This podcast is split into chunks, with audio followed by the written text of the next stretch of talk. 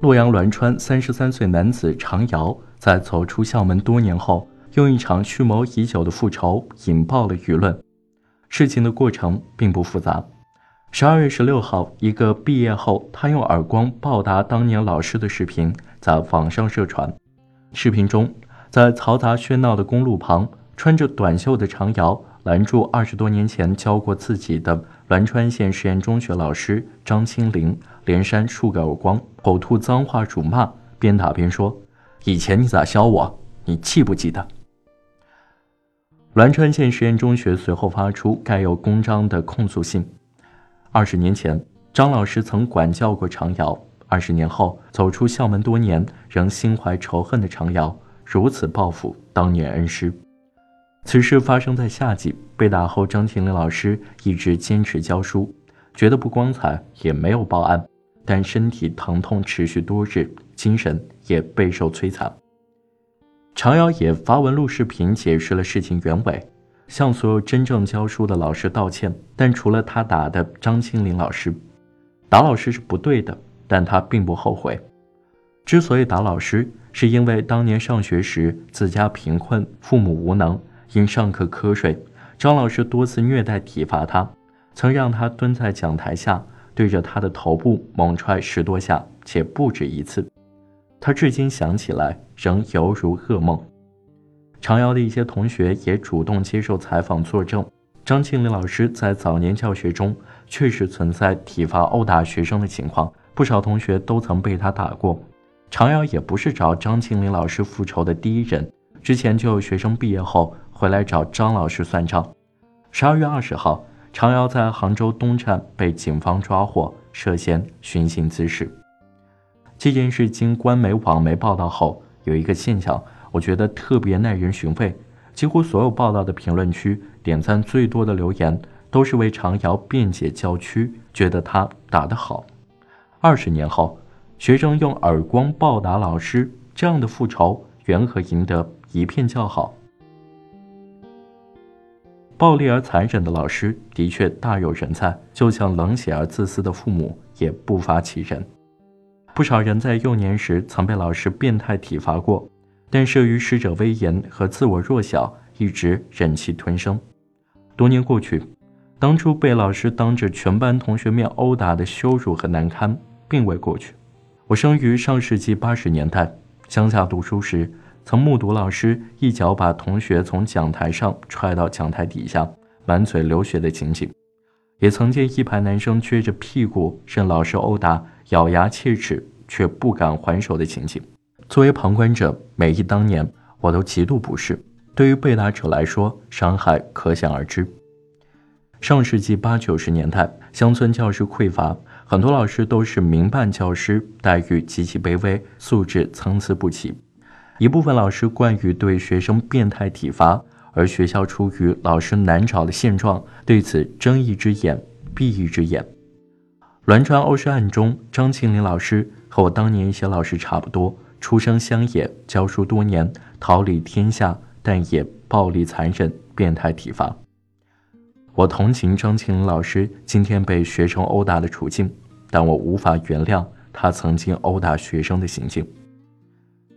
不管是被老师殴打，还是被家长家暴，对于很多人来说，都可能是伴随一生的痛苦。这种童年的创伤会在成年后遇到相似场景时，一次次被激发重现，让受害者变得要么胆小懦弱，要么残忍暴力。从在杭州生活多年的常瑶拦住张清林老师殴打报复的行径来看，他无疑也成了自己仇视的那种人，当众殴打。冲动暴力，在被抓前的视频里，他对网友说：“今天的悲剧不是他一个人的错，张清林老师要负百分之五十的责任。”我理解这位同龄男生的意思，曾家庭贫困，曾敏感自卑，但并不支持他的做法。当他站在父老聚集的老家公路上，对曾经教过自己的老师狂扇耳光、口吐脏话、野蛮殴打时，和当年老师当着全班同学的面殴打羞辱他一样丑陋，一样恐怖。不管你承不承认阶级固化，谈不谈论贫富差距，事实就在那里。盘点这些年被舆论引爆的热点事件，几乎都从阶级对立和贫富落差中找到痛点。栾川欧尸案传遍全网后，常瑶曾发过一则声明，提到张清林老师当年殴打他，是因为他家庭贫穷，父母无权，所以才被老师看不起。这看似轻描淡写的一句陈述，却拉拢了最广大的民意基础。穷人位于金字塔底端，占据着这个社会的大多数，其中大部分人有过被侮辱和被损伤的经历。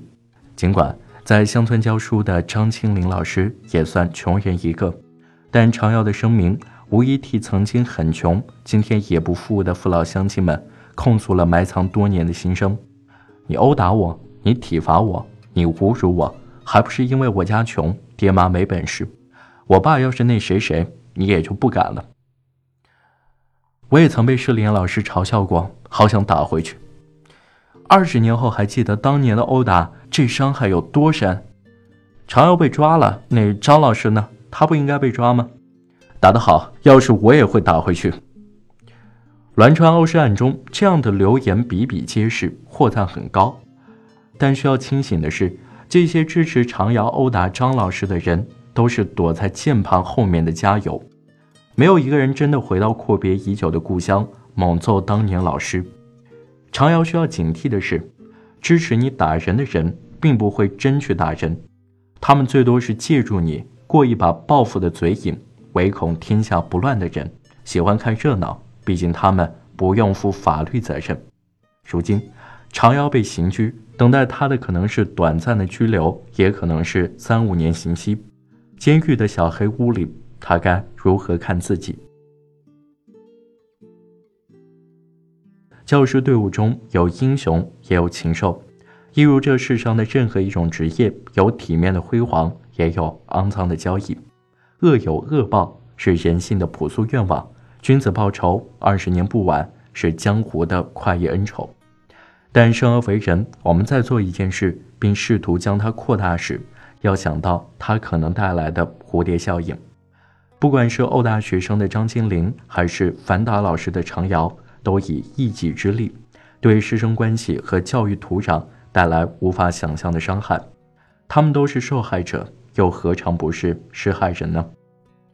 栾川殴尸案，我一直在关注，迟迟无法动笔的原因，是考虑到这样一个事件，对那些认真教书、良心教学的老师们。是否是致命一击？对那些内心有爱、手持戒尺的老师们，是否是一记耳光？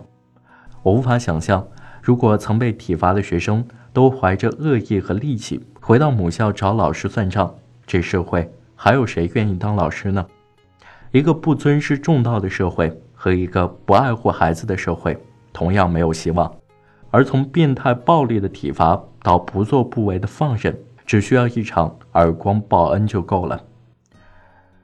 同为河南人的恒大集团董事局主席许家印，回老家探望当年恩师时，听说老师正贷款购买恒大的房子，当即对身边的秘书说：“把剩下的房款给老师免了，房子算我送老师的。”多么财大气粗的学生，多么光荣骄傲的老师，一副不仅能解千愁，也能解万愁。那些成功的人回忆当年时，都是热泪盈眶地说：“感谢村里百姓的帮助，感谢当年老师的教育，没有他们就没有我的今天。”他们很少公开抱怨和报复，并不是他们没有受过伤害，而是他们攀越一道道高山后，也把当年那个敏感、计较、脆弱、自卑、嫉妒、报复的自己也扔在了路上。而活得不如意或者不成功的人们。才躺在无法重返的旧时光里，咀嚼着昨日的伤痛，泣不成声地说：“都怨你，是你害了我，是你伤了我，我要报复你。”到头来，被这报复的恶意吞噬的是原本起点就低，也经不起折腾的他们自己。低段位的复仇是当街胖揍，高段位的复仇是功成名就。好了，这就是今天的节目。如果你喜欢我们的节目，欢迎在声音简介找到加入听友群的方式。感谢你的收听，我们下期再见。